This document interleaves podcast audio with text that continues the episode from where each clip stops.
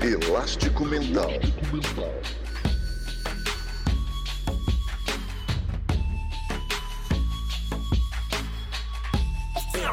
Elástico Mental. Olá, seja bem-vindo a mais um episódio do Elástico Mental, o podcast de cultura da família Café Belgrado. E eu, Guilherme Tadeu, estou aqui acompanhado, como de costume, dele, o penúltimo boêmio da Praia de Iracema, Lucas Nepomuceno. Lucas, você deixou de ser o último boêmio porque parece que ontem houve um samba na Praia de Iracema onde havia um boêmio por lá. Tudo bem? Olá, Guilherme. Olá, amigo do Elástico Mental. Você mais uma vez subestimando a Praia de Iracema, Guilherme. Lá é um recanto dos boêmios, tem muito boêmio por lá. Normalmente o que não tem é o Nepopop. O Nepopop é muito recatado. Tem muitas filhas em casa, então não tem Do como. Do lar. É, não tem como ficar mais na Praia de Iracema o tempo todo, disputando aí a, essa honrosa posição de último boêmio. Então, o que você precisa, Guilherme, é vir aqui, dar um rolê na Praia de Iracema e quem sabe até gravar uns podcasts de lá. Ó, seria sensacional aí. Já pensou? O- eu sempre me baseio muito naquela música do Chico, Luca, que ele, que ele conta, né? a- que ele vai a Lapa e perde a viagem porque lá não tem mais aquela malandragem. Então você quer dizer que na Praia de Iracema não perde a viagem quem for pra lá, vai encontrar boemia. Vai encontrar boemia, vai encontrar muita coisa, comida boa, que é sempre importante. O cara, quando vai ficando mais velho, ele vai deixando de dar tanto valor à boemia e pensando mais no pastel de carne, na- no, no, no tira-gosto. Camarão. É, e acaba esquecendo, às vezes, talvez a malandragem não esteja mais por lá, não, Guilherme. Mas certamente você vai sair com o bucho forrado. Ok, fica aí então já uma agenda para quando estiver em Fortaleza. Procurar um pastelzinho na Praia de Iracema. Até lá a gente consegue um patrocinador aí de alguma barraca, Lucas. E por enquanto, sem mencionar quem que vai recepcionar o ouvinte do Elástico Mental. Lucas, tudo bem? Parece que você teve novas ideias. Você tentou me explicar o tema da primeira parte do podcast de hoje. Fiquei muito confuso. Preferi fingir que acreditava, que entendia, porque assim você ficava mais confortável, mas devo dizer que você vai ter que me explicar direito. Tudo bem? Tem aí, pode ir dar uma, uma iluminada aqui na minha na escuridão que agora me corrói?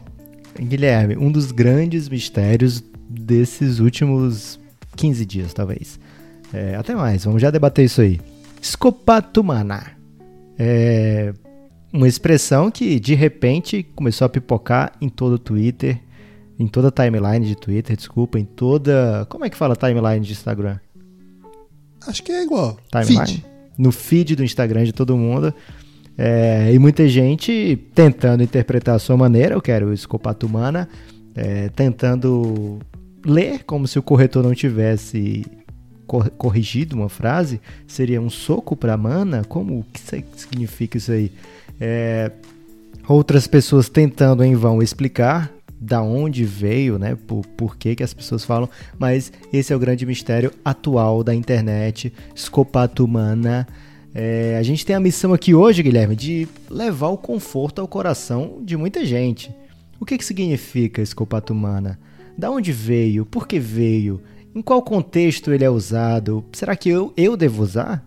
É, como interpretar, dependendo de, do tweet, né? Normalmente vem com uma foto junto, então o que, que eu faço com aquilo ali? E tem várias maneiras, Guilherme, de explicar escopatumana, maneiras longas, mas também tem uma bela resposta curta que responde a cada uma dessas perguntas que eu fiz e que é bem simples assim. Se você quiser, eu já começo pela resposta curta. Eu tô muito confuso para começar, porque a gente vai fazer um podcast sobre esse negócio confuso. É, Vai, vai chegar lá, Guilherme, tenha calma. A resposta curta para todas essas perguntas, por exemplo, o que, que significa, de onde veio, por que, que veio, como eu uso, é ninguém se importa. Essa é a maneira. Obrigado. Eu tava muito constrangido de ter que dizer isso aqui. Esse é o grande elástico do escopatumana. E eu posso até provar, Guilherme. Mas para provar, eu vou usar uma daquelas maneiras longas, as respostas longas do que que significa, né? Mas eu vou pedir a ajuda de detetives da internet que já fizeram todo esse trabalho por mim. É, um abraço para todos os detetives da internet que mastigam o conteúdo e, aliás, É, isso mesmo, né? Eles mastigam o conteúdo mais difícil de ser digerido e já colocam na internet para as pessoas poderem ler e depois fazer um podcast sobre aquilo. É, por É pra isso mesmo que eles fazem isso. é, é, não recebi e-mail deles não, mas recebi como se fosse um chamado, sabe? Aliás, você que mandou e-mail, aguarde, daqui a pouco nós vamos ler os e-mails, não todos. O e-mail voltou, Guilherme. Qual deles? Não, o e-mail voltou. A ferramenta de e-mail voltou. Ok. Beleza. Sim, então se você mandou e-mail, o e-mail está de volta junto com o vinil, junto com o, a pochete também. Entre outras coisas, é a volta, né? Então o e-mail está de volta. Vanderlei Luxemburgo, você queria dizer, mas não pode dizer que aqui a gente não fala de esporte, né? Exatamente, esporte está proibido aqui. E esse podcast é atemporal. E até esse podcast pode estar sendo ouvido por gente que vai falar: como assim voltou? Não aconteceu nada. Então, achei melhor segurar. Mas sim, você mandou e-mail, você pode continuar se correspondendo com a gente por e-mail. Você responde todos os e-mails, né, Lucas? Respondemos todos os e-mails. Eu vou usar aqui o plural, Guilherme, porque eu tô contando que quando a enxurrada começar, você vai me ajudar a responder. ok. Até porque você que inventou. Não foi eu que inventei, Lucas. Eu tô atento às tendências e tô prestando atenção no retorno do e-mail. Então, escreva pro elasticomental.gmail.com. Nós vamos ler e-mails aqui, não na íntegra, porque tem pessoas, Lucas, sobretudo pessoas do Cerrado, que acharam que era pra escrever um livro. Estão E aí, certos. Estão muito certos. E tá errado, por acaso? Mande Não, o jamais. máximo de caracteres que você quiser mandar pra gente, puder mandar pra gente, a gente fica feliz. Lê na íntegra, se emociona, chora junto e responde. Isso. Então, fique, fique atento aí, que vai chegar a hora disso. Fique à vontade. E olha Mas- só, Guilherme. Aproveitem para mandar e-mail enquanto a gente tem tempo de ler todos, né? Quando ficar, todo mundo perceber que o e-mail voltou e ficar mandando 80, e- a gente ficar recebendo 80 e-mails, a gente não vai Não, conseguir eu ler respondo. todos. Não, eu consigo. Mas não no ar. Ah, ok. Beleza, mas pode continuar, Lucas. Desculpa. Porque, assim, a minha grande dúvida até agora, Lucas, ninguém se importa com isso. Eu tô meio constrangido de que você tá tão empolgado nisso. Nosso podcast ninguém vai ouvir para ouvir sobre. Como é que é o nome? Eu não sei nem falar isso aí. Guilherme, você tá fingindo aí dentro de um personagem que às vezes eu acho muito, muito válido aqui dentro do nosso programa, mas eu sei que você já andou lendo matéria sobre escopata humana. Então não tente fingir aí uma total é, abstração. Não, eu, eu não disse que eu não sei do que se trata, eu só disse que ninguém se importa. E que eu não sei falar isso aí. Isso, são duas verdades. É, pelos, pelo detetive, o primeiro detetive, Guilherme, que nos ajudou muito foi o, knowyourmeme.com. É um site, imagino que americano, é, que eles explicam para as pessoas de mais idade, de uma certa. É, não vou dizer analfabetismo tecnológico, mas aquela pessoa que quer ficar por dentro, mas precisa de ajuda para ficar por dentro. Não vou citar nomes. Anacronismo. Anacronismo social. Ok. Poderia citar nome de pessoas que fazem isso, que precisam disso, mas eu não vou citar, porque pode acabar ofendendo uma das pessoas que está aqui no podcast. É, mas ele falou o seguinte: em abril desse ano, um rapper ganês. Deste ano 2019, porque pode ter 2019. gente nos ouvindo em 2025, de repente. É, mas ele sabe olhar, por exemplo, a data do lançamento, Guilherme, desse, desse episódio. É, então, esse artista ganês, em 2025 as pessoas vão achar muito estranha essa conversa de escopata humana. Mas tudo bem. As de 2019 também acho. É, esse artista ganês, um rapper, ele fez essa. Ele fez uma música e con- contou com o feat de outro artista é, chamado Patapá. O que era o principal da música é o Kaola Biov. Você já Como é conhece? que é o nome do, do feat? É, o feat era o Patapá. Patapá. É. Não confundir com Patati, Vatapá. nem Patati Patatá, é outro. Ok, beleza. É, e aí, com menos, Patropi. menos de dois meses depois do, do vídeo, ele foi um grande sucesso na, na, na Gana. Em Gana. E ele tinha mais de 600 mil visualizações, então começou o desafio do Escopata Humana. Porque esse rapper, que. Esse, esse vídeo é muito confuso também, Guilherme. Eu, eu Eu, tentei- eu vi o vídeo, eu vi. Você viu o vídeo? Vi. Você quer falar sobre o vídeo? É muito confuso. Eu sei que rola uma chinelada. A chinelada me chamou a atenção é, no momento, Agressiva, né? no momento da sedução, no momento de olhares sedutores entre o mocinho, imagino que é o mocinho, porque eu não entendi muito o vídeo, e a mocinha, que é- são os protagonistas do vídeo principais. Pra mim, os protagonistas são aquelas duas dançarinas que ficam o tempo todo dançando em locais diferentes, assim, bem Você acha exóticos. que o jovem agora já deu pause e foi procurar esse vídeo? Se não foi, tá errado. Então você procura aí, o nome da música é Davi com dois As, Neba. É, e aí a parte do Escopato Humana é com 1 minuto e 45 por aí. É, mas no, no meio dessa sedução, eu acho que a mãe da, da seduzida fica muito zangada com o, prospecto que está se aproximando da sua filha e joga uma chinelada certeira, Guilherme. Eu tenho que falar aqui que é a melhor atuação desse videoclipe. Não é um grande momento da cinematografia de Gana, né? Mas também não é um péssimo momento, porque é um vídeo muito, muito bem requisitado. Hoje já tem quase um milhão de visualizações. É, então, os, Está sendo comentado no Elástico Mental. olha então não é só, pouca os coisa. fins justificaram os meios, Guilherme. Então, no meio da música, lá para um minuto e quarenta e pouco, tem um, uma parte, um, ra- um rapeado. Como é que fala essa parte do rap, Guilherme? Tem um rap? É, a parte do rap é- depende. é- geralmente é, pode ser freestyle, pode ter sido composta antes, né? Mas tem um momento em que entra o rapper. Pode ser alguma coisa meio assim. E ele fala palavras, algumas existem. Olha, Guilherme, engana tem mais de 80 línguas. Então, daí você tira, porque eles, apesar de ter umas partes em inglês desse, dessa música, desse vídeo, nem todo é em inglês. Então, não deu pra eu estudar todas as línguas ganesas nesse período. E acabei. Você aprendeu o gentílico de Gana, que já é um desenvolvimento. Ok. É, então, numa dessas, dessas partes tem palavras e tem coisas que não são palavras. Mesmo as pessoas de Gana dizem que algumas não são palavras. Ele, ele gosta de tipo fazer... o Jorge Benjor. É, barulhos. Pronto. E aí, numa da- das. O Skank faz muito isso, né? É, você tá com uma fixação no Cê- Skank, Guilherme. Quase todo Não, episódio lembra aquela, aquela o clássico que era Garota Nacional? O refrão, a letra era berimbau, down, down, dererum, down, do down, derum, down, down. Berimbau existe. Não, é derindau. Ah. Deren down, down, down, dere. É verdade. É, então, essa parte da música, que é mais confusa, acabou viralizando. E aí começou o Escopatom... es- Caramba, Escopatomana Challenge. Que é as pessoas tentarem cantar esse refrão. Cantar essa parte, nesse verso da música. É como na música, por exemplo, que tem da do Wesley Safadão com a Anitta, tentar cantar aquela parte daquele rapper, que eu esqueci qual é. Tem um rapper que fez uma música com Safadão com a Anitta? É aquela música da Anitta muito. É... Caramba, Guilherme, você vai me fazer esquecer. Tentar lembrar essa música agora. O problema dessa música é se a pessoa lembrar, ela passa uma semana inteira com ela na cabeça. É Você Partir Meu Coração? Exatamente. Você partiu meu coração. É... Lucas, só, só uma, uma questão. Você tá chamando o Nego do Borel de rapper? Não, eu tô falando que ele tem um rap no meio da música. É tipo o Spice Girls. Spice Girls fizeram música e tinha um rap no meio da música. Não, vai, não dá Cara, pra... mas o Nego do Borel, ele é funkeiro, Lucas. E tem problema? Você tem problema com funkeiro? Não, mas... Ok, tudo bem. Tudo vem do mesmo lugar. Então, Não, falando sério, né? O Mano Brown diz isso, inclusive, né? Porque, assim, o primeiro impacto das pessoas foi tipo, seria tipo o meu. De dizer assim, porra, Lucas, rap é uma coisa, funk é outra. Você tá sendo muito errado. Tipo, porque tem essa agressividade entre tribos do nosso tempo, né?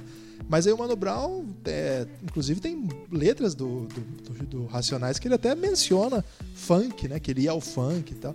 Porque a, a, a família, digamos assim, do, do tronco aí dessa música, dessa desdobramento musical vem mais ou menos do mesmo canto. Qualquer dia a gente faz um podcast sobre isso. cara, eu tô ansioso já. Enfim, tô quase chegando no fim. As pessoas talvez estão ansiosas pra chegar. Onde é que isso vai? Como é que isso parou no- na minha timeline, Guilherme? Então não me Eu atrapalhe. acho que fica melhor quando a gente não fala disso e vai falando de outras coisas. Ok. É, então foi viralizado esse challenge de tentar repetir o que que ele falou. E tem duas partes que são muito parecidas com essa escopata humana, mas de repente é, alguém começou a postar fotos no Twitter e colocar escopata humana e uma interrogação. É, e o Twitter acabou fazendo o que as pessoas curiosas fazem, né? O que diabo é escopata humana?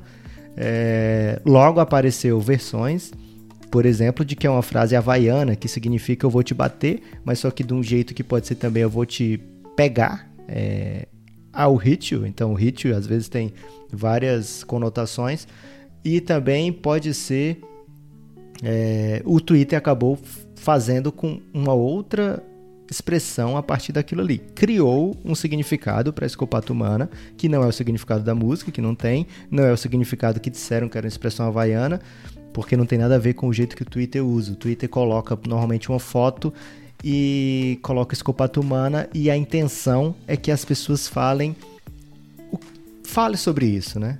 É, comente sobre isso. Então, isso te faz pensar em quê? É, e as pessoas começaram a repetir sem saber o que era também.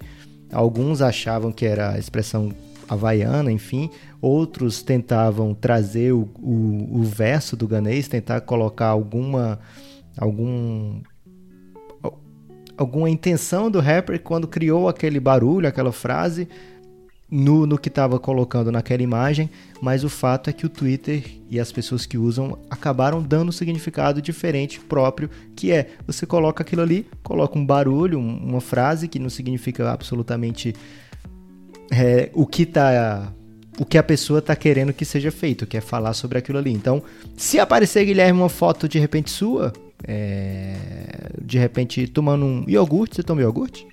Não, não tomo não. E Tomo Frozen? café. Frozen. Pode ser café? Pode. Tomando um café é, com o escrito Escopatumana, as pessoas vão começar a falar de você, Guilherme. Eu tô totalmente desinteressado dessa nova moda, Lucas. Eu gostava mais do Harlem Shake. Então, é, na verdade, o Escopatumana eu trouxe aqui justamente porque as pessoas podem estar perguntando, se querendo saber o que diabo é isso, tentar entender de onde é que vem, por que que veio, mas ao mesmo tempo, o que queria propor pra gente conversar aqui no Elástico Mental, a gente não pode fechar as portas pro que a cultura tá falando, Guilherme. Você as- tem razão. é, não dá pra gente viver numa bolha. O elástico, Raro momento. o Elástica é bolha free. É uma zona free de bolha. A gente tenta furar a nossa bolha. A nossa bolha é bem específica, a minha e sua. A gente tem coisas em comuns, mas tem coisas totalmente incomuns entre si. Então, o Elástico é justamente pra gente trazer essa o outro, o outro lado do Lucas até o Guilherme, o outro lado do Guilherme para mim, e a gente também conversar sobre vários lados que a gente nem sabia que existia, Guilherme. Então, o escopato humano, para você ter ideia, Guilherme, ele é uma expressão que não era pesquisada de maneira alguma, e nos últimos 30 dias, mais ou menos, pelo menos no Brasil, porque tem um, a seta do a, a reta do Google Trends, né? Você, não sei se você já usou isso, Guilherme, mas você pode procurar é, Go- é, Trends, Search, e aí você vai ver uma expressão, coloca uma expressão lá qualquer, e você vê a linha do tempo e quantas vezes ou o percentual de que aquilo, aquela frase ali foi pesquisada ou aquela, aquela palavra, aquela expressão.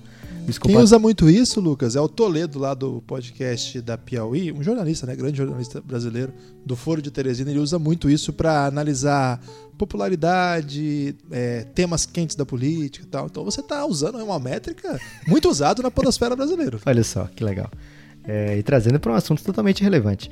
Então, o escopato tem uma ascensão gigante e a gente está num dos picos aí, Guilherme. Então, respeite, porque o povo quer saber. Já tô respeitando, embora tenho que ser sincero com o povo.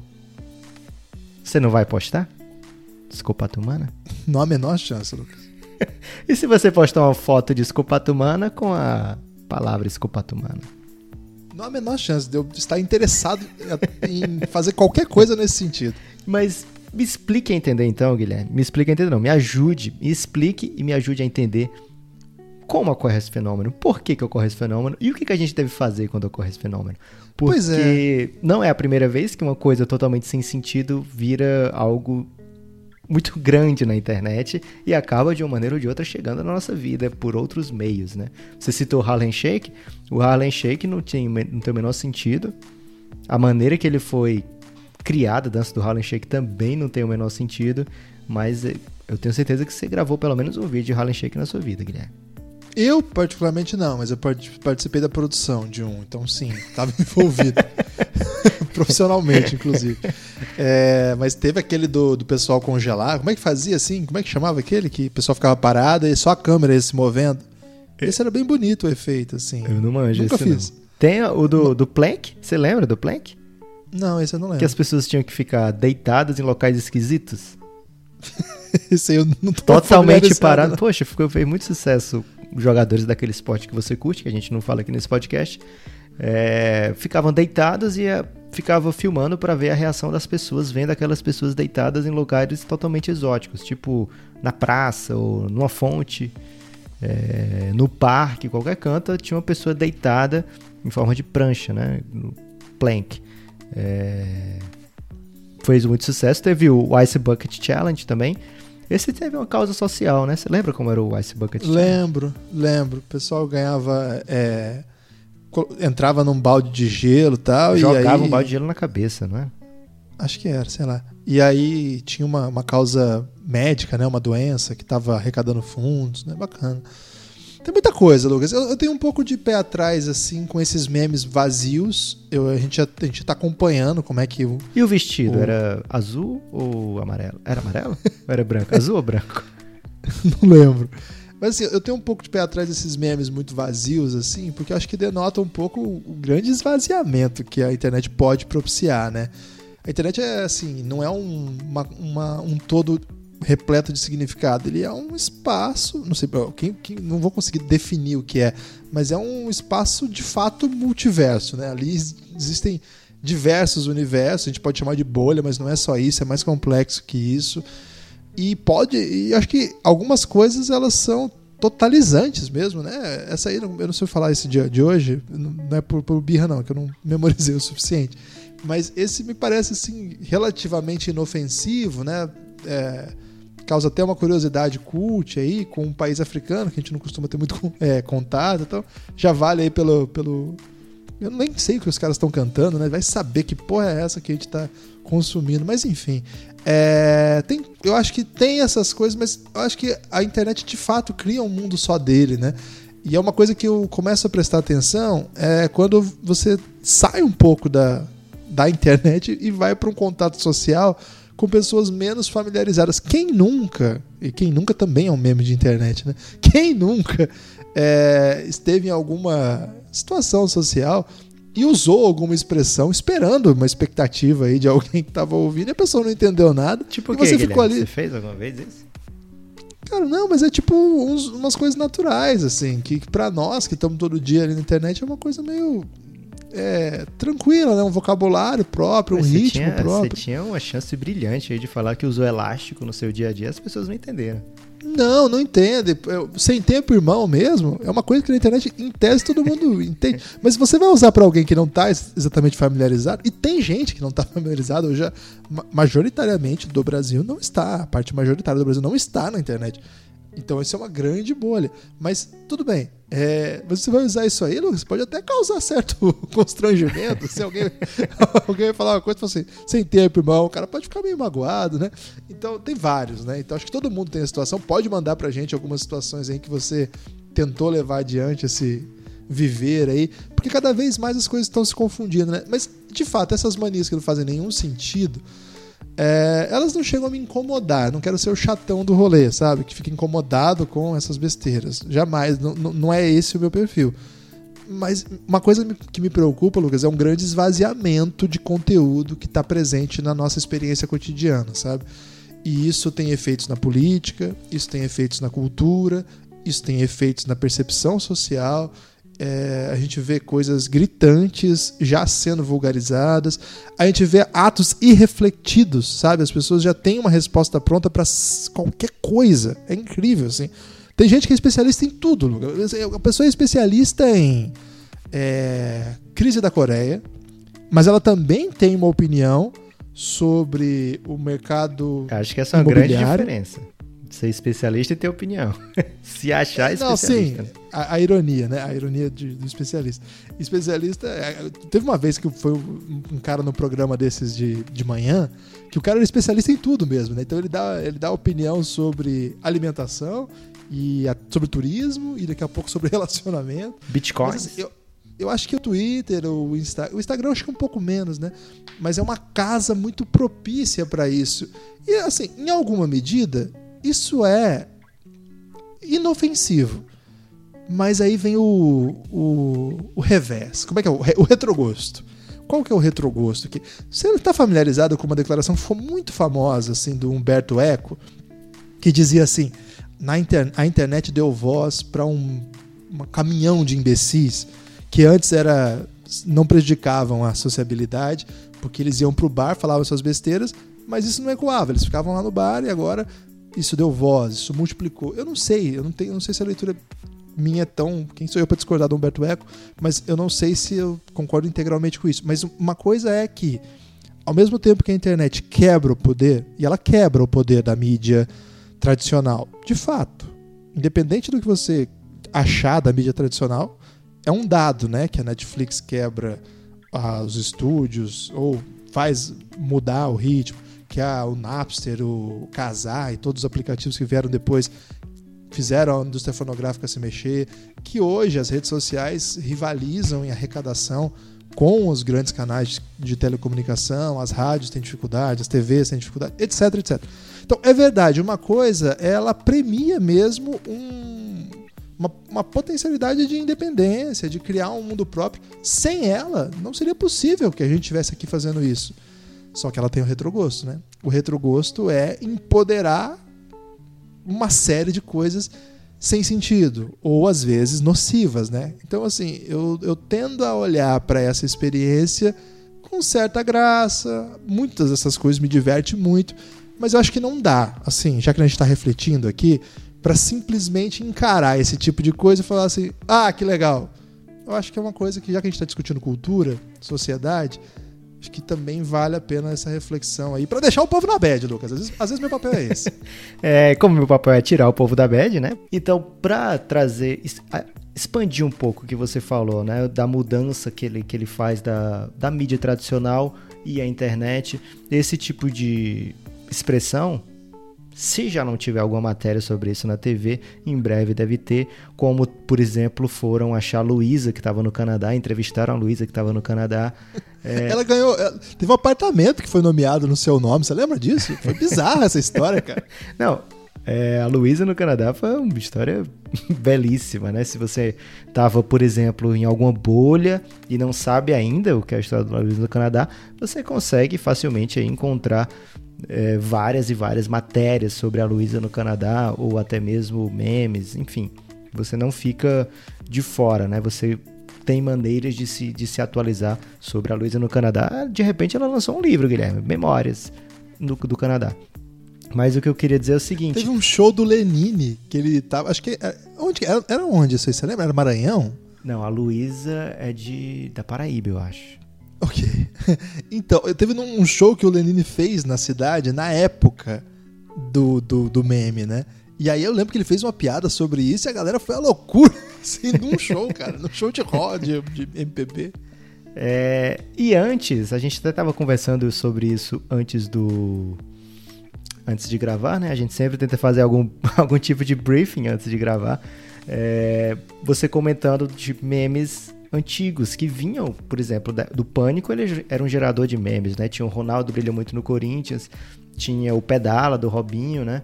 É, e outros programas humorísticos tinham iam fazendo seus bordões, fazendo as suas suas frases que ficavam assim, né? Que tinham esse tipo de repercussão.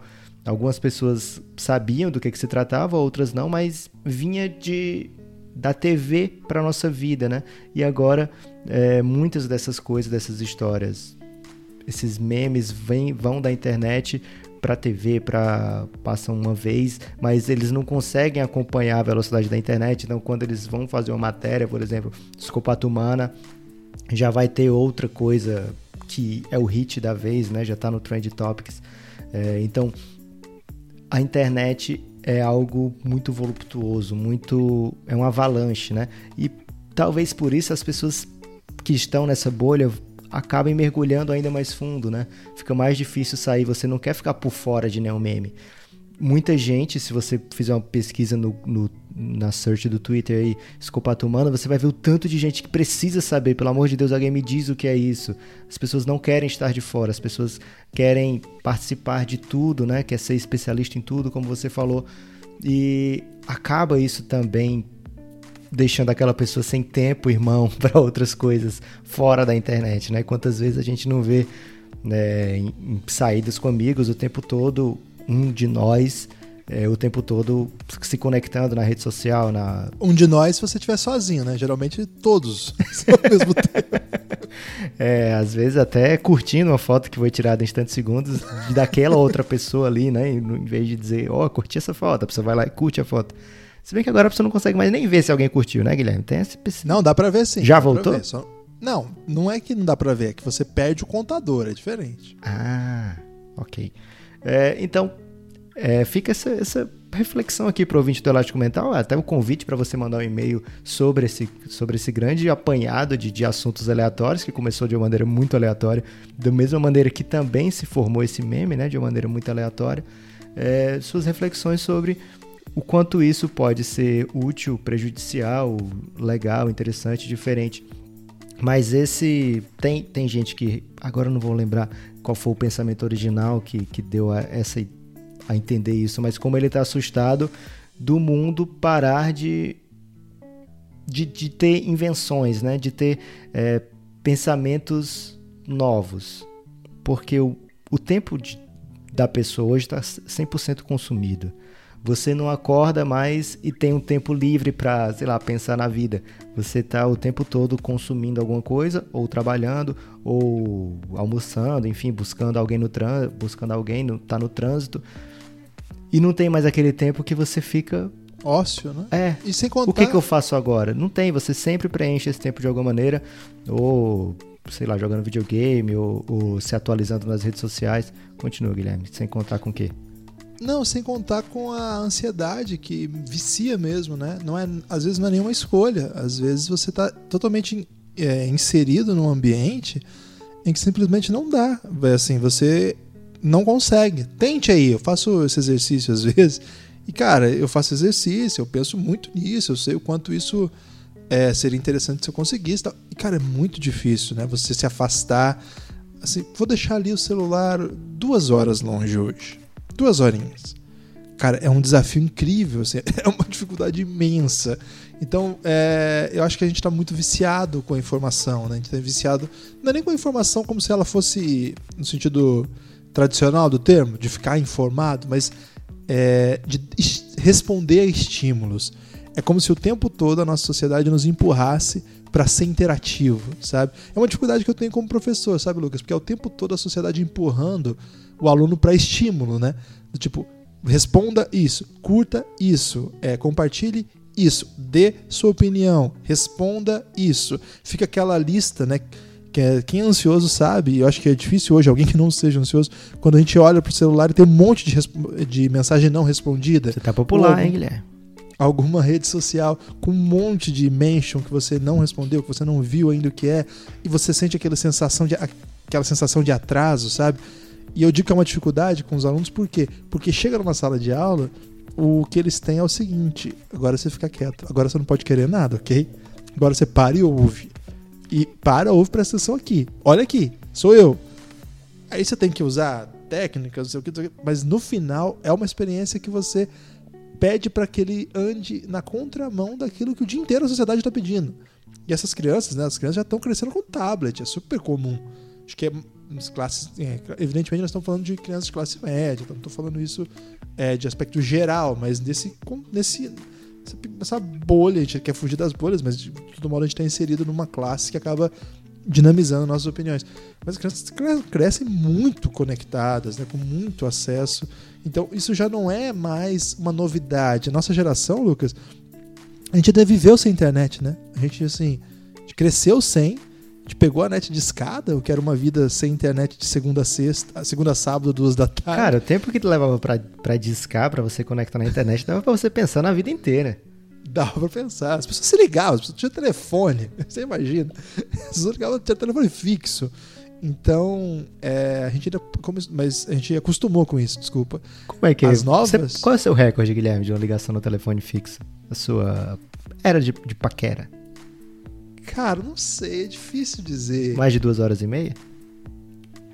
Provável, porra. É, eu, eu, assim, eu tinha muito costume de ligar pros brothers. Pros, pros brothers. É, muito costume, de verdade, assim. É, eu, tinha uma época que eu queria ser escritor, sabe, Lucas? Então teve uma época que eu, ia- é, eu tinha que escrever uma coisa, tinha um parceiro meu que escrevia comigo, a gente escrevia juntos, por telefone, por horas, cara.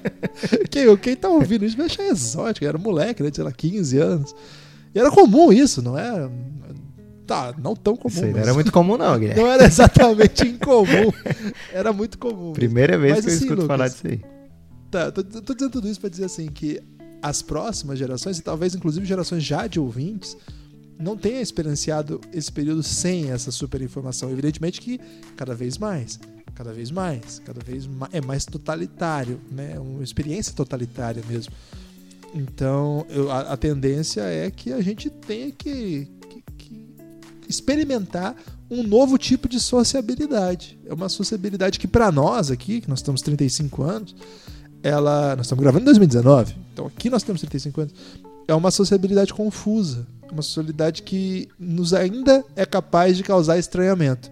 Mas pra uma galera, Lucas, eles estão cagando por isso aqui. Cara, Pode falar cagando, não relaxa? Pode. A coisa mais bizarra que eu já fiz, e, e, ah, vou tentar parar com isso, é escutar podcast com um fone de ouvido de um lado e usar o outro ouvido pra conversar com as pessoas simultaneamente. Eu já fiz isso, vou ter que confessar isso aqui. Minha esposa. Isso aí eu acho um que é, é uma péssima educação com o podcaster favorito. É, Guilherme, você tem mais algo a adicionar sobre esse assunto? A gente já pode partir pro nosso segundo bloco. Tenho muitos, Lucas, mas não quero falar hoje não. Então, eu vou deixar apenas um recado. Se você tirar alguma coisa dessa conversa, que seja pelo menos isso: escopata humana.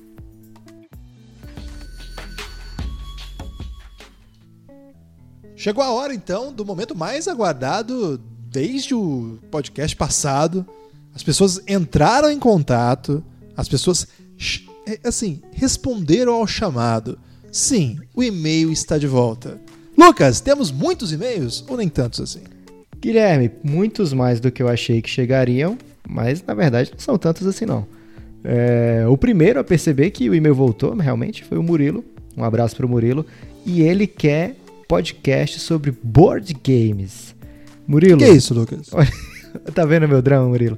O Gui- eu ia dizer que o Guilherme de board games só deve conhecer o Gamão, Damas e ainda Xadrez. deve ser Eu contra participei do Clube do Xadrez. e deve ser contra o Banco Imobiliário. Então fica difícil falar de board games com ele. ok, um abraço, Murilo. O João Paulo, João Paulo de Castro, ele é gaúcho, mas mora em João Pessoa. Grande abraço para João Paulo. Terra de Dave, terra de muita gente boa. Já sou ouvinte e apoiador do Café Belgrado, mas o Elástico Mental está muito bom mesmo. Gosto desse misto de conversa de botequim com reflexões sobre cultura. Valeu, João. Então Acho acho, que que ele vai fato de- gostar do Escopato Humano, Guilherme. Será? Eu acho que não, hein? Acho que pelo fato de sermos da mesma faixa etária, acabo rindo e me identificando ainda mais. Então é um jovem idoso como a gente. E ele mandou alguns shows que ele estava presente, o último podcast foi sobre isso, e ele disse o seguinte: Os meus shows preferidos dos que estavam presentes foram ACDC, ao vivo, em River Plate, Rolling Stones também na Argentina, ele foi lá pra Argentina né, brilhar. Jorge Maltner de graça em Floripa, baita show, Jorge Maltner, Ainda mais de compositor. graça. Baiano também. Benegão, falei do Benegão recentemente aqui, não lembro o contexto. Também de graça em Floripa. E Rage Against the Machine, Los Hermanos. E Mars volta no SWU de 2010. Forte abraço, parabéns pelo programa. Ótima lista aí de shows. Guilherme, Tem bom gosto, né? Em Floripa você só consegue ir pra show de graça, porque lá tudo é muito caro. Se tiver show pagando, ninguém consegue pagar. Então tem que ser show de graça lá. É verdade. O- É bom que você fala, é verdade. O episódio de Floripa deve estar puto com a gente. É, o- Não, eles vão concordar, pô. Mas os produtores de show, Guilherme, o- não, vão, não vamos conseguir. Aqueles que vão nos dar camarote. É, vai ficar ruim de conseguir camarote em Floripa. O Caio Batatinha, Guilherme, um abraço pro Caio Batatinha. Grande nome, hein? Ele apoia demais a ideia do e-mail, provando aí que meu voltou, né? E diz que é ouvinte do Café Belgrado, um podcast sobre um esporte que a gente não fala aqui, porque aqui não tem esporte, que é esporte free, uma zona. Não, o Café Belgrado é a família, né, Lucas? É um uma grande família. Ok. É, mas ele, ele disse que tá. Ele tá, na verdade, pedindo as palavras duras porque ele não apoia o Café Belgrado. Então, palavras duras dadas, você tá muito errado nessa. Mas ele disse que o primeiro show marcante dele foi Titãs com Paralamas, porque ele estava em Fortaleza, no Beach. Não, no Parque do Cocó. Você quer no Beach Park, foi no Parque do Que Cocó. Parque do Cocó? Parque do Cocó, Guilherme, é um, um grande parque, é tipo o Central Park de Fortaleza. Ok. Não, na verdade o Central Park é o Parque do Cocó de Nova York. Correto. É, ele já foi no show do Paul McCartney, em Salvador, mas ele curte mesmo é Cidade Negra, Tony Garrido. Então, um grande abraço aí pro. Sério que ele falou isso? Ele falou, entre outras coisas. Eu tô parafraseando, Guilherme. E ele, Talvez ele vá te processar por ter soltado essa. Então, ele pede que a gente fale sobre The Office e outras comédias. Ótima porra, sugestão. boa, hein? E manda uma foto ainda aqui, Guilherme, no e-mail, uma foto dele com o Zé Cabaleiro. Porra, meu, meu, queria ser amigo do Zé Cabaleiro, velho. Só falar com o Caio Batatinha. Ô, Caio, pede o zap do Baleirão aí que eu vou mandar um áudio. Será que ele curte áudios? Ele tem que curtir, Guilherme, ele é músico. ok. É, quem mandou mensagem também foi o Thiago Valcácio. O Thiago Valcácio, Lucas, ele é uma espécie Você de. vai chamar ele de Thiago Valcácio aqui nesse podcast? Ele é uma espécie de beatnik do Cerrado Nacional. É o Valca. Ah, E, e ele disse assim: ele já começa o e-mail assim. Ele manda uma carta aqui, o Valcácio. Querido Valca, vou ter que dar uma resumida. Porra, que surpresa. Mandou um palavrão já. A primeira palavra do meu é um palavrão, mas o Lucas liberou o palavrão aqui no Elástico. Guilherme, eu Porra. falei que podia cagar. Cagar não é palavrão, cagar é uma condição humana. Porra, que surpresa agradável Uma esse webzode. Começa com o webzode. Minha ansiedade já esperava algo nesse caminho. Ah, antes de tudo, esse e-mail é somente sobre experiências musicais. Não posso opinar sobre Fleabag. Putz, eu vivo música. Com toda certeza, meu sonho é ser um rockstar. Fica aí uma grande mensagem. Se você Viver- é de repente um agente, olha a oportunidade aí. Viver de sexo, drogas e rock and roll. Uma noção aí que já caiu em desuso. De certa forma, vivo isso, mas com bem menos glamour. Evidentemente que ele tá falando medicação prescrita na drogaria. Certamente, certamente. Então, vamos lá. Primeiro de tudo, tomei um elástico pelo título. A princípio, pensei que Show da Vida era uma referência ao Fantástico. Ainda bem que não era, palavras duras. E aí ele lista aqui uma série de shows que ele foi. Ele lista do Cordel do Fogo Encantado, uma puta de uma banda. Pô, o pessoal é bom gosto, Lucas. Gosto do Belgradão, mas. Mas não, e. Mas é ótimo. Gosto do Belgradão. E Mas tem bom gosto. e, e tem bom gosto, o que se prova em vários níveis aqui. Mais um momento da, da música pernambucana. Os pernambucanos estão dominando o elástico. Isso aqui é uma realidade que precisa ser dita. Ele gosta muito do Marcelo Genesi também. Você gosta dele, Lucas, ou não? Ele vai ficar bravo, Guilherme, se eu não falar que ele é um grande fã de Dead Fish. Toda vida que eu falo com ele, falava já com esse Valco há bastante tempo, ele tá num show de Dead Fish, sempre. E falou que. E ele citou aqui também. É, e falou do Violator, que é uma banda de Brasília, que é referência trash no metal mundial, Guilherme. Caramba. Será que dá pra trazer o Violator aqui? O Violator, eles recusam patrocínio estrangeiro, Guilherme. Mas nacional pode. Não sei, acho que só sou de Brasília. Que eles são raiz. O Valca vai ter que explicar melhor depois como é essa parada aí. Porque a gente tá aceitando, né, Guilherme? Patrocínio estrangeiro, se você tiver. Estrangeiro, nacional. e quem mandou também e-mail, acho que fechando aqui os e-mails, é porque teve gente que mandou dois, mas a gente meio que resumiu. Que foi o Daniel. O Daniel, ele me defende, Guilherme. Ah, Ele fala, caros, é o Daniel Herrera.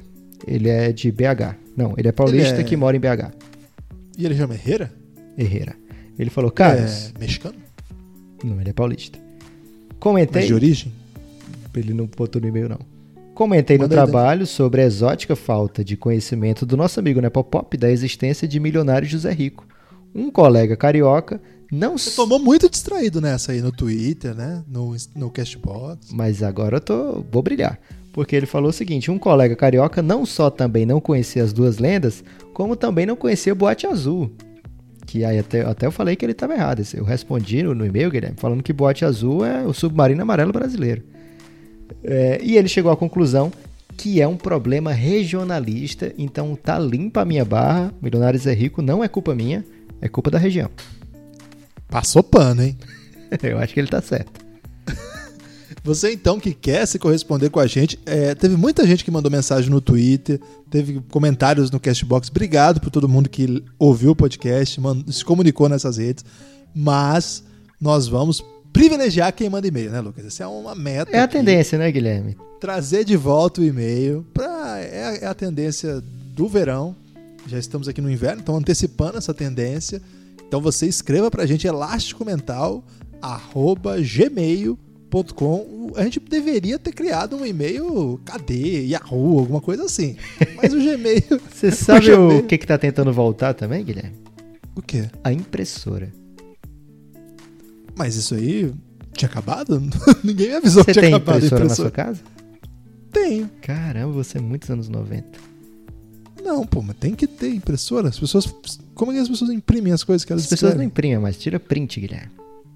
Mas é pra imprimir, pra escrever em cima, pra arrumar, pra. Pô, você Pra ler? escrever em cima, você escreve no Word. Você não, apaga velho, e escreve. Isso tá errado. Quero e-mails aí. Quem tem impressora em casa, é, pessoas aí da faixa etária nossa, ou até mais velho, ou mais novo, digam aí se você tem impressora em casa, que eu acho que isso é uma tendência que já foi, Guilherme. elasticomental.gmail.com. Vamos pro próximo bloco? Vamos. Chegou então, Guilherme, a hora do terceiro bloco desse programa, Elástico É Mental. o terceiro ou o segundo? É o terceiro, porque o segundo bloco, que é um. inter- Ele vem do intervalo. Na verdade, agora foi promovido o momento do e-mail. É, mens- Só não tem propaganda pra botar ainda, né? Mas é justamente por isso. A gente já tá dando o espaço aí pro amigo patrocinador que tá ouvindo já pensar: olha só, entre esses blocos aqui dá pra colocar o meu Jequiti. Isso é projeto, né, Lucas? É projeto, é, é consciência. Consciência o que, Guilherme? Consciência de sobrevivência. Ok. É, então, acabando aí essa propaganda que você não ouviu, porque ainda não tem, a gente começa o terceiro bloco e esse terceiro bloco tá especialmente apimentado, Guilherme. Porque... Apimentado é o termo? Apimentado é o termo, vou explicar por quê. Porque é um tema que o Guilherme escolheu. Na verdade, foi eu que escolhi, né, Guilherme? Mas você deu, deu as diretrizes. Refilmagens. Eu não dei muita diretriz. Remakes, refilmagens. Remakes. Lucas, você me informou, eu tava, não tava muito ciente dessa informação, que os remakes estão em alta, é isso? Os remakes estão bombando. As a gente podia até falar sobre isso, Guilherme. Por que que tá bombando? As pessoas não têm mais capacidade de criar coisa nova?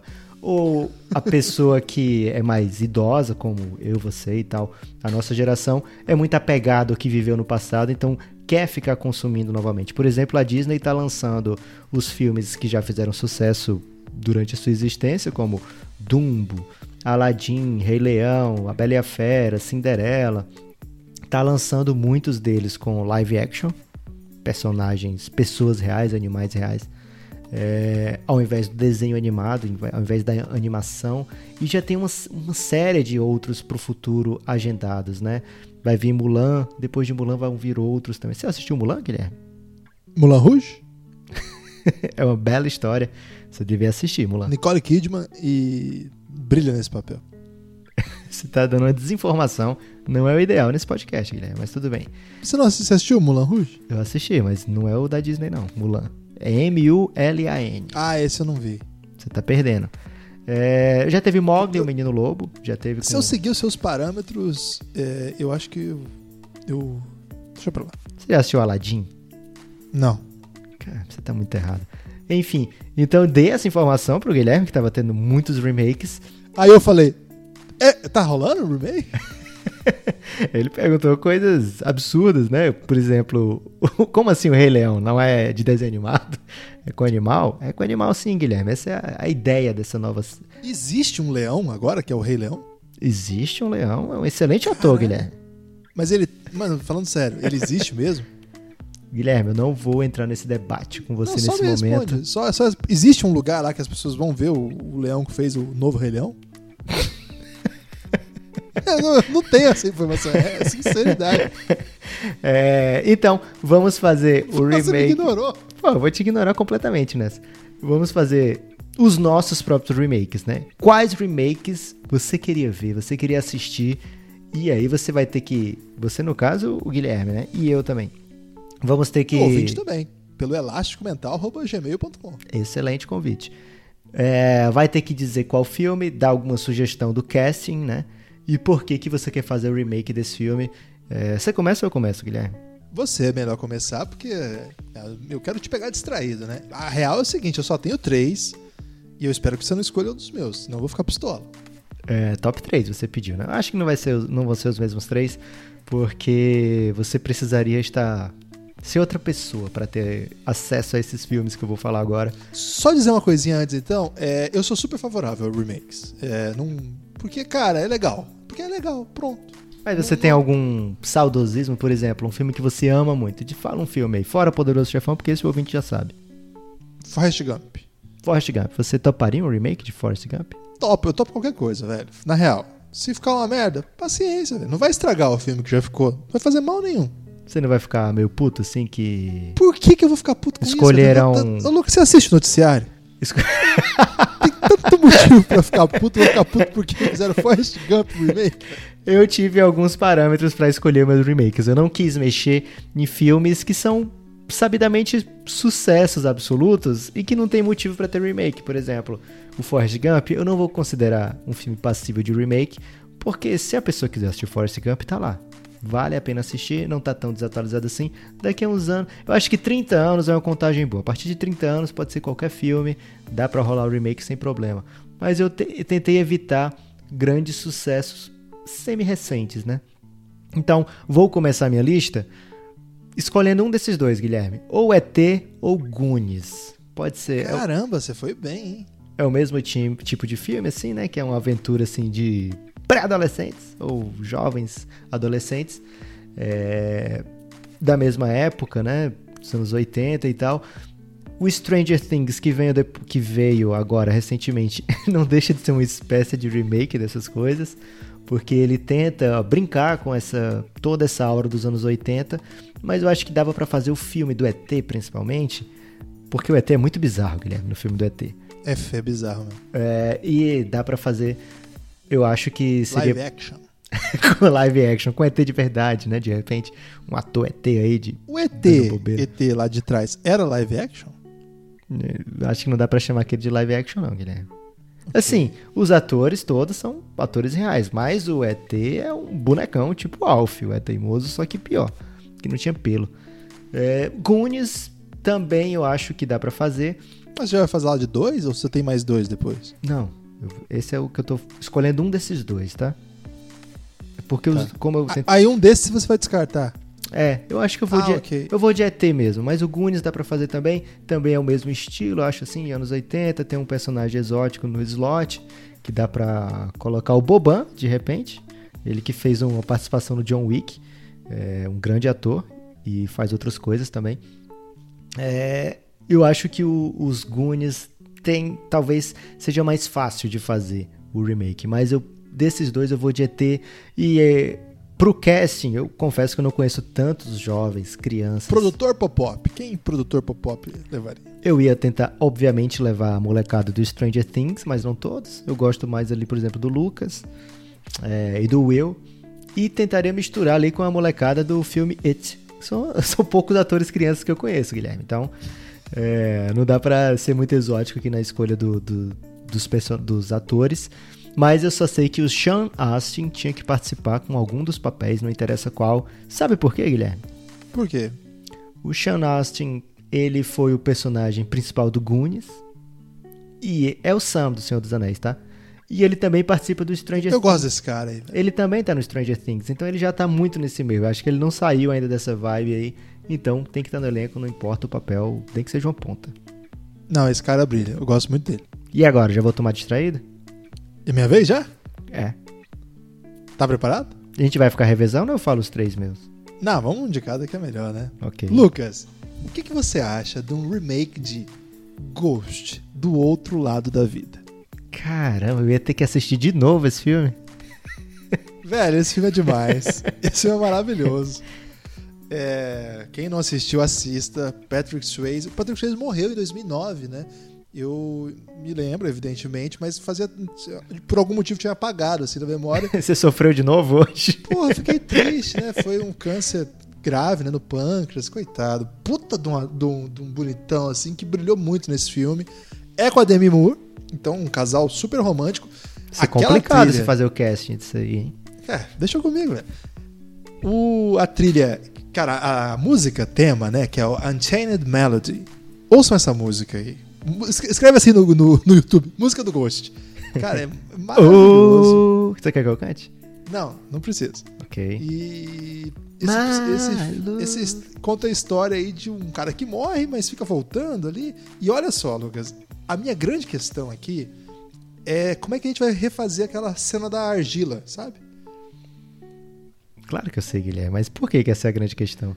Porque hoje em dia, porque você vai fazer um filme um remake, você tem que atualizar o filme. Ah, verdade. Ela vai estar provavelmente fazendo isso no Corel Draw ou no Photoshop. Não. É, impressora digital, sei lá, Impressora como é que fala? 3D. Isso. E hoje em dia os casais não ficam mais fazendo argila, Lucas. Provavelmente eles ficam, sei lá, no crossfit.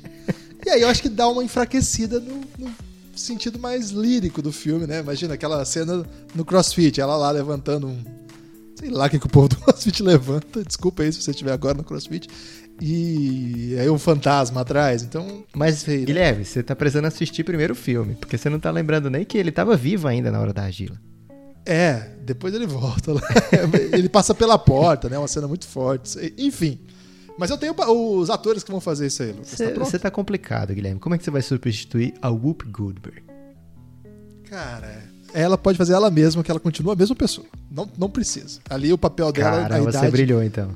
a idade ali não tem problema. A idade ali é. Não é uma questão central pro filme, é a idade, e ela brilha naquele papel do mesmo jeito. Então, E o vai par ser romântico? mantida. O par romântico que eu vou brilhar. O cara que vai fazer vai ser o Matt Bomer. Sabe quem é o Matt Bomer? O que, que ele já fez? Cara, ele é uma das pessoas que a beleza, ela nem é mais assim. Uma violência, igual a gente comentou no episódio passado. A beleza dele, Lucas, é um atentado terrorista. Caramba, velho. Esse cara escreve aí Matt Bomer. Ele vai. Ele, ele- ele não vai nem te ofender mais. Ele já vai explodir você. Ele é aquele cara do. Caramba, qual é o nome daquela Ele fez série? White Collar, White Collar, verdade. Last Tycoon. Ele fez bastante coisa. Ele tá bem famoso, Lucas. E esse cara brilharia no lugar do Patrick Swayze ali. Inclusive, ele tem técnicas de dança também. Igual. Cara, ele ia brilhar muito. E a Demi Moore Cara, me parece complicado óbvio. alguém matar o Matt Bomer, hein? Cara, mas ele vai continuar ali no filme. Ele vai ser o fantasma. E a Demi Moore não pode ser outra que não Anne Hathaway. Então tá resolvido já. Pô, Anne Vai- Hathaway não, não. Acho que não rola, não, cara. Ela não topa esse papel? Eu acho que ela ia ficar muito assustada com o fantasma. Não, velho. Ela, é- ela vai brilhar muito. Ela, ela vai ganhar vários prêmios por esse papel. Tá pronto já. Esse aqui é sucesso. Já- quem quiser me ligar aqui já tá tudo desenhado. Ghost do outro lado da vida. Ia ser esse mesmo nome? Matt Ghost? Bomer.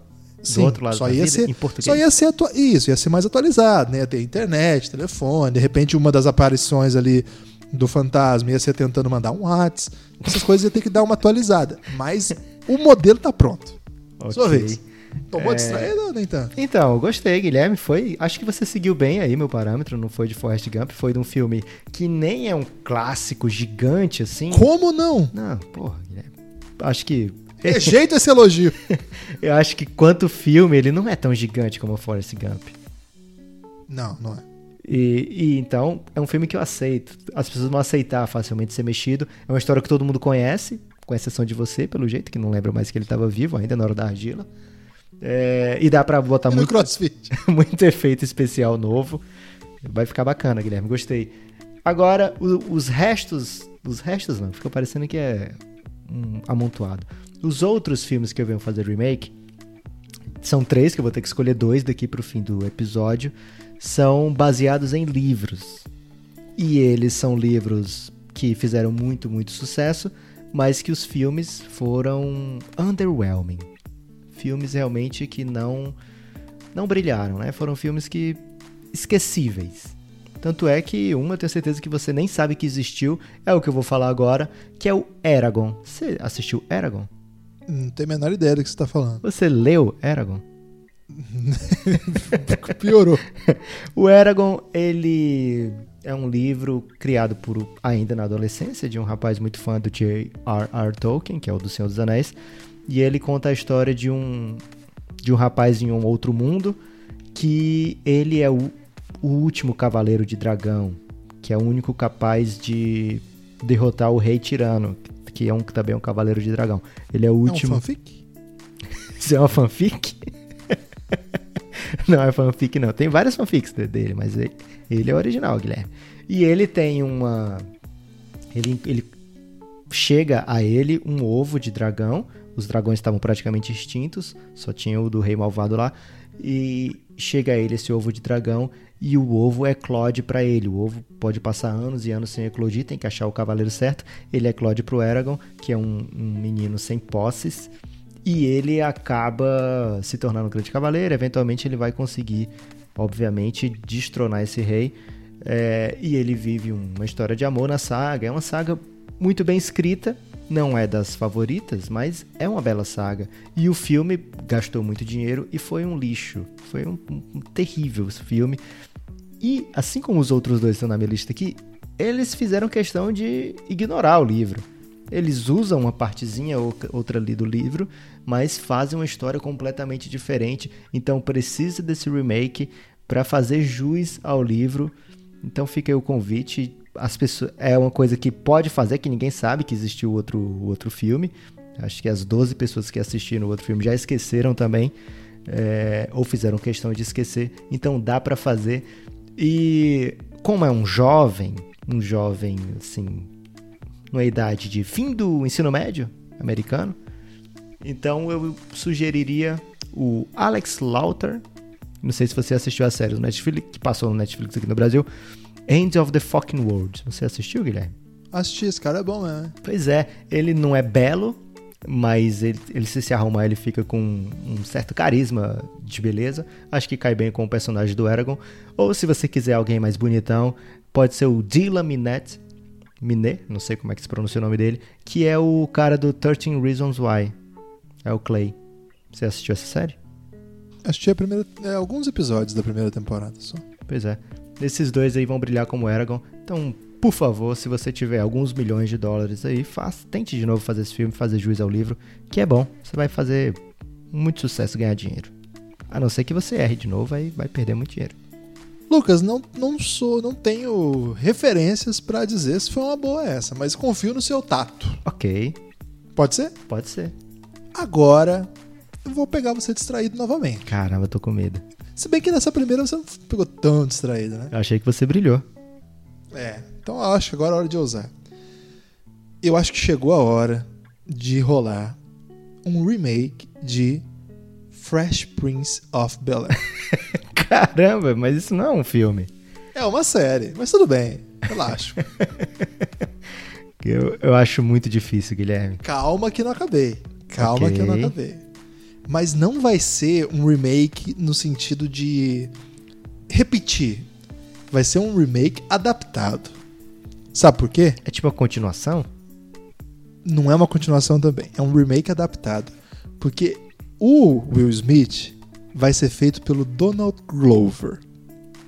E ele vai Caramba. tocar a porra toda. Vai ser tipo um- uma grande crítica a Fresh Prince of Bel-Air, mas ao mesmo tempo uma homenagem. Imagina o Donald Glover, Donald Glover é de Conhece. Atlanta? e isso, de Atlanta, do cantor do This Is America, que virou. Esse também virou um meme, né? Esse clipe dele também virou um meme, porque, mas é meio- outro tipo de meme, né? Um, muito substantivo, assim, com muita, muita re- relevância, com muita influência, com muita informação. É, Fiquei pirando nessa série já, Lucas. Imagina o Donald Glover chegando. Guilherme, No- você foi muito contra a ideia dele.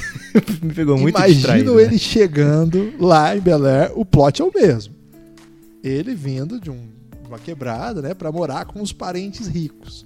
Mas em vez de ser o bobão do Will Smith, é o Donald Glover. Cara, mas o bobão do Will Smith brilha muito nessa série. Mas agora é o remake, Lucas. Você tá abrindo aí um precedente muito perigoso, Guilherme. Cara, a vida é abrir precedentes perigosos. Se você não abrir precedentes perigosos na sua vida, você vai fazer o quê? Evitar os precedentes perigosos. Sua vez, Lucas. O É. amigo manda aí, Elástico Mental, Twitter. Podem criticar Instagram. à vontade o Guilherme, principalmente Pode criticar. pelo fato dele não seguir as regras do jogo, que ele mesmo criou, mas tudo bem. É, então, caramba, que dúvida. Eu tô em dúvida, Guilherme, entre John Carter, eu acho que você nem leu, nem... esse filme é uma merda. esse- Você assistiu esse filme? Ótimo. Não, comecei, mas parei. E Percy Jackson. Esse eu não tô Caramba, familiarizado. eu devia ter tirado o Eragon da parada. Porque o Percy Jackson é uma saga melhor ainda do que Eragon, bem melhor, inclusive. E Eu o, tô acostumado com as suas escolhas ruins, né, Lucas? e o filme foi uma merda. É, e teve dois. Teve, teve dois filmes ainda. Porque é uma saga muito famosa de, de livro. Então É do, do, Rei- do Senhor dos Anéis também? Não, Guilherme. É recente essa, tá? São É outro semideuses. autor, assim? são semideuses. É, uma história de semideuses, porque eles são Pior que filhos. você acha que eu tô fazendo piada. Eles são filhos dos deuses gregos, os mesmos que você conhece, Ares, Zeus, Poseidon. É, só que eles vivem até é, nos dias de hoje, né? Digamos assim, nos dias de hoje. é, a série é um pouco antiga já, assim, é depois de Harry Potter alguns anos, mas é, não é de 2015 pra cá, né? Então, os dias de hoje e de ontem. E eles têm um acampamento onde esses semideuses vão. Os semideuses daquela região vão para esses acampamentos e eles recebem missões. É, é muito bem escrita, vale a pena fazer filme, mas mais uma vez foi totalmente contra o que estava escrito lá. Mas eu só falei isso aí para dizer que não vou escolher o Percy Jackson, porque eu gastei a minha escolha no Eragon. Então eu vou de John Carter, que é um pouco mais adulto. É, O John Carter ficou uma merda o filme, você viu o começo e não conseguiu ver o resto. Um filme que gastou muito, muito dinheiro, que Teve dois, não teve? Dois filmes? não era pra ter uma trilogia, mas eles cancelaram depois do primeiro. A não ser. Não, teve dois, não teve? Teve John Carter 2. Caramba, se teve, eu fiz bem de não ver, viu, Guilherme? Teve, pô. Chama John Carter 2. Acabei de olhar aqui, não é que eu sei de cabeça. Entre dois mundos. É, Quando foi lançado John Carter? Não sei, fiquei muito confuso agora. eu acho que foi cancelado, cara, mas tudo bem. Se tem, eu vou até procurar pra ver. É, é de uma série de livros muito antiga, são dezenas, é mais de 10 livros dessa saga do John Carter. Mas assim, envelheceu mal o fato, porque a gente sabe que não existe vida em Marte, né? Então, na época que foi lançada, que é são livros muito antigos, tinha essa possibilidade, né, de rolar. Então, acho que eles não fizeram uma ambientação boa e eles inventaram também o.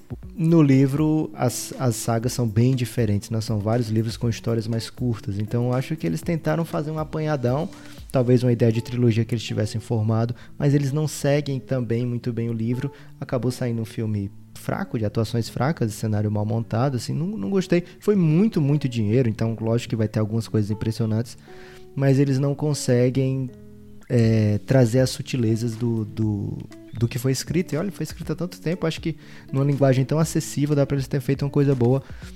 Eu não sei se vale a Palavras duras, hein? eu não sei se vale a pena você fazer o remake, porque é muito recentemente eles gastaram centenas de milhões de dólares para fazer esse filme e não rendeu.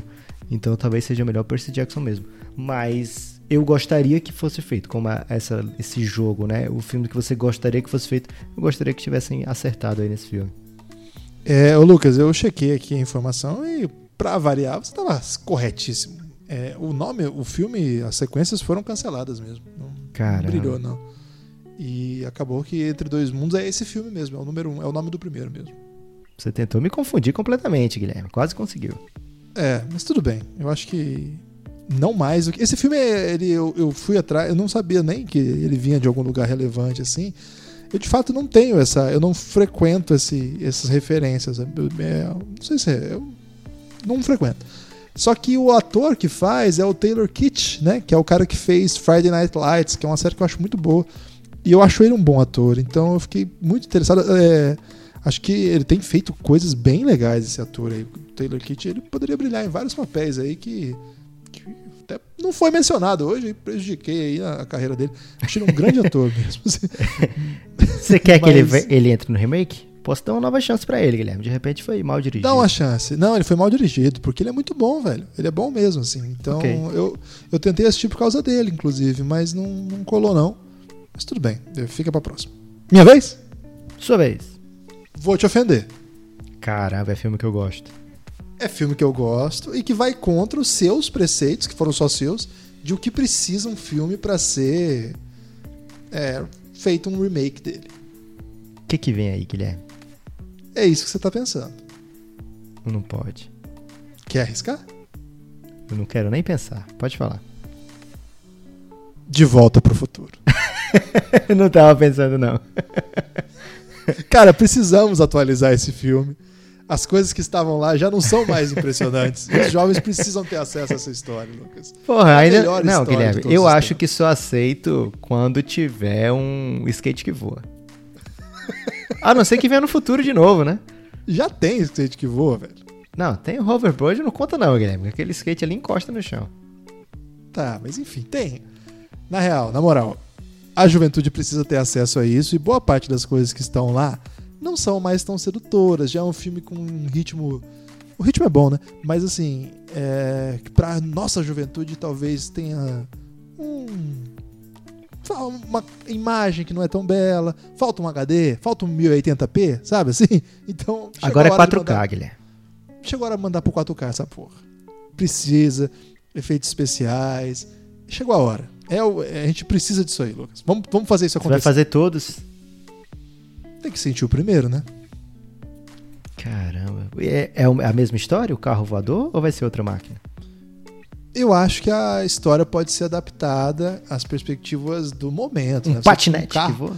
Não, mas assim, um carro com ligado na energia. Tem lugar do, do mundo já, Lucas, várias capitais, que a- os cabos de energia estão subsolo. Já não dá mais para fazer aquela experiência que o Dr. Brown fazia, lembra? Que Aham. tinha que pegar sol. Então vai ter que pensar alguma técnica de adaptação. Não, não foquei muito nisso. Vou deixar isso para os roteiristas. Você focou em quem, então? Foquei aqui em montar o cast. Que esse filme ele é o Marty McFly. Ele é o Dr. Brown. Não dá pra entregar um filme desse. E o Bife? Quem vai ser o Bife? Tá, tá, vai chegar lá, calma. Mas já, tá, já, já tem o cara pro bife também. Você Sabia que brilhou você ia nessa, lembrar do bife. Eu não ia colocar o bife, mas eu falei, o Lucas vai me cobrar o bife. Cara, é muito difícil porque a gente precisa de um ator jovem. Cara, não vai achar outro Michael J. Fox. Não vai, não vai. É um gênio. E ele tem que aparecer no filme de algum modo também. Se ele Não- quiser também, Guilherme. Não, ele brilha muito. Eu, eu- ele, ele brilhou. Ele, assisti recentemente Good Wife com ele, ele dá um show, cara. E olha só. Precisa um cara jovem, carismático e ao mesmo tempo é, que passe assim uma agilidade na- no que faz, sabe? Não sei se ficou claro isso. Ele não pode ser fortão, não pode ser um cara de, de ser super popular também.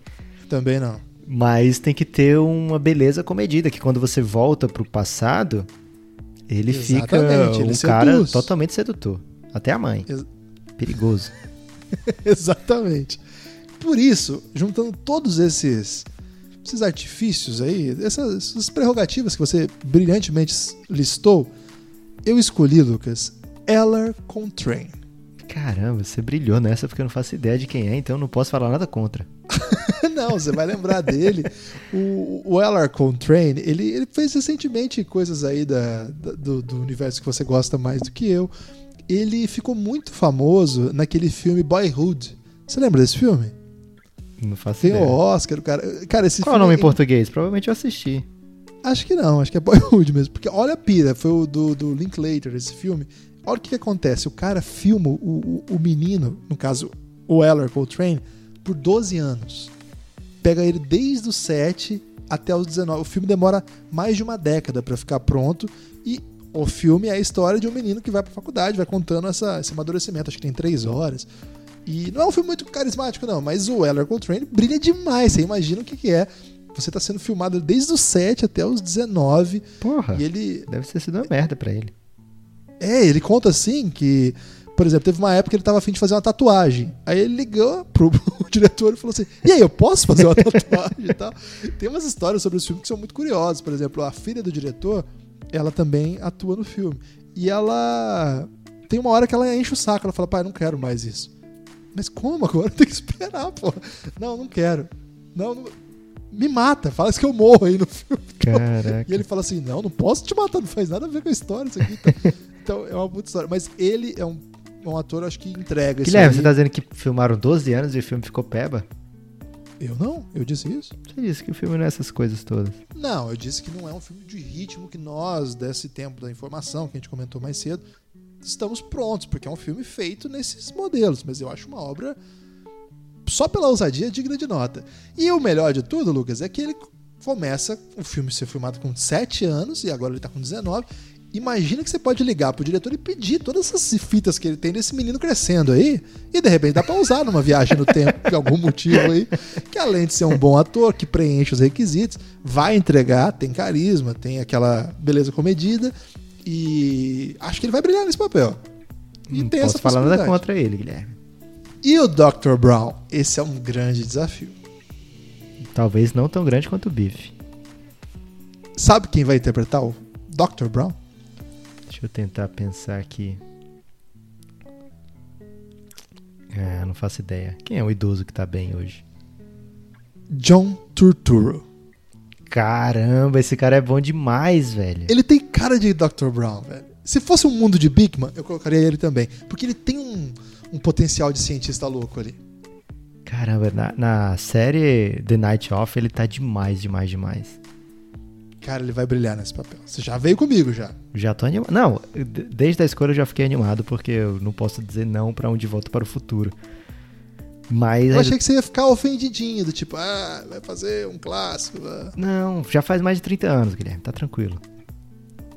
Beleza. É, agora você quer ir pros coadjuvantes?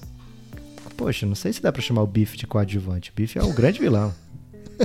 em O todas as idades. O Biff, Lucas, eu escolhi um ator que chama Nicholas Holt. Você conhece ele? O que, que ele fez? Ele fez aquela criancinha do About a Boy, do Grande Garoto. Ah, sim. Sabe quem é? Caraca, ele já tá em idade de. Cara, ele tá velho, velho. Infelizmente, Puta ele tá merda. velho. Esse filme é antigo. Ele é o. Ele é do, do X-Men. Ele é o, o, o Hank, se eu não me engano. Ele é do X-Men. Se for o cara que eu coisa. tô pensando. É, o- ele fez X-Men sim. Eu não sei se ele fez o Hank porque eu não vi o X-Men, mas eu posso te, te dizer aqui que ele fez muita coisa da- desse, dessa, dessa turma aí. Ele fez Skins também, que é uma série britânica que fez bastante sucesso. Ele fez Caramba, por tudo que, você não fez o remake do Grande Garoto? Porque é muito bom, né? Esse tá pronto já. Só chegar lá e assistir, é maravilhoso. Recomendo, tem aí em Netflix, tem em um monte de lugar, né? Esse cara, Lucas, por que, que eu escolhi ele? Velho, eu não sei se você tá familiarizado aí com, com ele em papéis recentes. Pelo jeito, sim, né? Ele tem uma cara ótima de quem merece levar um socão. Mas é complicado que ele vai fazer o filme do, do Tolkien. Ele vai ser o próprio Tolkien. Mas tudo bem, ele tem cara de que merece levar um socão. E eu acho que ele jamais, fe- feito tudo isso que ele fez de cult, com toda essa juventude que ele tem, pela própria trajetória, é impossível que ele rejeite esse papel, ainda que seja pequeno.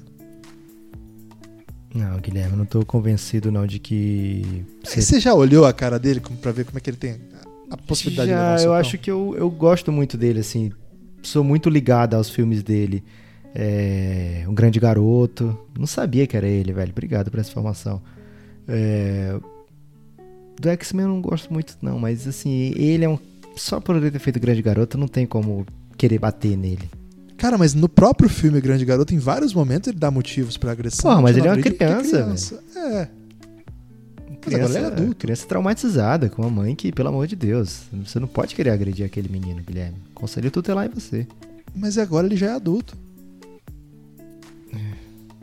Não sei, acho que você, você falhou no bife, Guilherme. Desculpa ter que dizer isso aqui. Você tava me ganhando muito, mas chegou no bife e vou ter que ficar contra. Você vai, ter, Cara, meu pai- eu trabalhei tanto no bife, cara. que, você vai ter que arranjar tudo outro bem, bife. tudo bem. Peço aí pro pessoal me ajudar. elasticomental.gmail.com A gente Se precisa... você quiser aqui- bater no Ben Affleck, eu topo. Não, ele tá velho pra ser o bife. Tem que ser mais jovem. Ah, mas o bife tem várias idades. É, por isso que precisa ser o... O jovem é o, é o difícil, Lucas. Deixar a pessoa velha é fácil. O duro é deixar a pessoa jovem. Ok. Aí o resto ficou assim, fui escolhas seguras, né? Escolhi pra ser mãe a Emma Roberts. Cara, você foi fundo no, no, no elenco, né? Porra, a mãe é fundamental pra essa série. Você acha? Porque ele fica o tempo todo fora de casa. Não, pô, mas a mãe do futuro, que ele a vai mãe, encontrar. mãe do passado, então. Sim. Que é, é, do- de volta pro futuro. É um elástico. Certo. Ok. Pode A ser. mãe lá, aquela, mas é a mesma, na verdade. Ela só tá envelhecida por técnicas um pouco precárias na época. É. Hoje um aplicativo aí de, de internet faz um trabalho melhor. É a Emma Watson que você escolheu? Não, não, Emma Roberts. Emma Watson não topa um papel menor desse, né? Mas a. Emma Roberts acho que ela já top. Ela é jovem o suficiente pra parecer jovem. Mas o problema é que, assim, como a gente já lembra do Coltrane muito novinho, é... ainda dá pra pensar ela com a mãe dele, entendeu? Então acho que tem uma dinâmica legal aí pra trabalhar. E o pai tem que ser, esse eu não aceito, você pode falar o que você quiser, mas eu não aceito que seja outro que não Michael Cera. Eu pensei que você ia falar pro o próprio Michael J. Fox, seu pai. Você queria dar Não, um velho, precisa, ele? precisa do pai jovem lá pra, pra cenas do Ah, que ele tá. volta. E o Michael Cera tem uma cara de bundão, que vai se ferrar, que vai perder a mãe, pro a mulher pro próprio filho, que sem saber o que tá acontecendo, que o cara tem que ficar meio com dó. Cara, Então- ele quase perde a mãe pras duas pessoas imperdíveis, que é o Biff, que é um puta mala, e o, o filho, velho. Como é que o cara... Tem que ser o Michael Cera. Acho que esse, esse- ele tem que fazer isso aí. E acho que assim a gente cria aí, tem essa questão do bife, então, já que não foi aceito, vou ter que pensar outro, vou aceitar aí. Você quer aceitar o... Não, mas não pode ser um cara de comédia, né? Pode, tem que ser jovem. Eu ia falar o Jonah Hill. Mas ele é muito do bem pra apanhar também. Não, esse menino ele tem uma cara de que merece apanhar, Lucas. Não tem não, cara. Ele, não, ele parece ser, tipo, bonzinho demais. Não pode Você tá muito Biff. louco, você tá totalmente errado. É porque você não assistiu X-Men, velho. Tá, velho, mas em todas as outras coisas que eu assisti dele, eu tive essa convicção. No Grande Garoto? Já falei sobre isso. Caramba, você vai ser procurado pela polícia, Guilherme, depois desse Já, episódio. não, é lúdico, é um, soco lúdico. ok. É, algum destaque final? Cara, meu destaque final é continuar agradecendo todo mundo que é, aposta aí nessa, nesse novo projeto das organizações. E se tivesse um filme nacional pra fazer remake? Porra, seria demais, hein?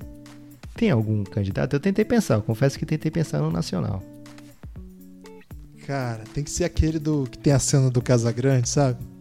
Cena do Casa Grande. Não tô familiarizado com esse Casa Grande. Quem sabe vai entender do que se trata. Destaque final, Guilherme.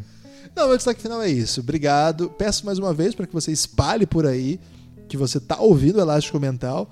Não associe a gente a outras coisas que a gente faz para as pessoas que você vai indicar, porque se ela não conhece aquele outro projeto, fica difícil, né?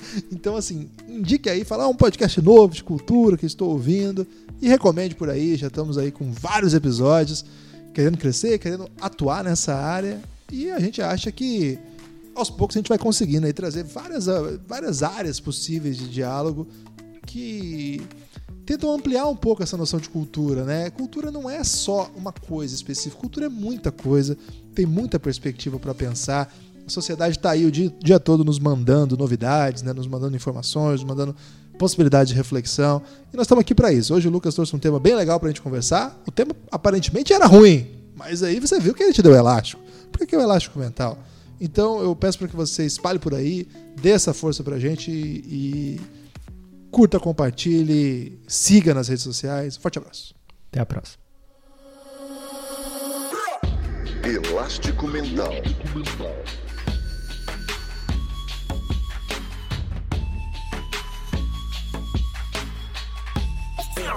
Elástico Mental.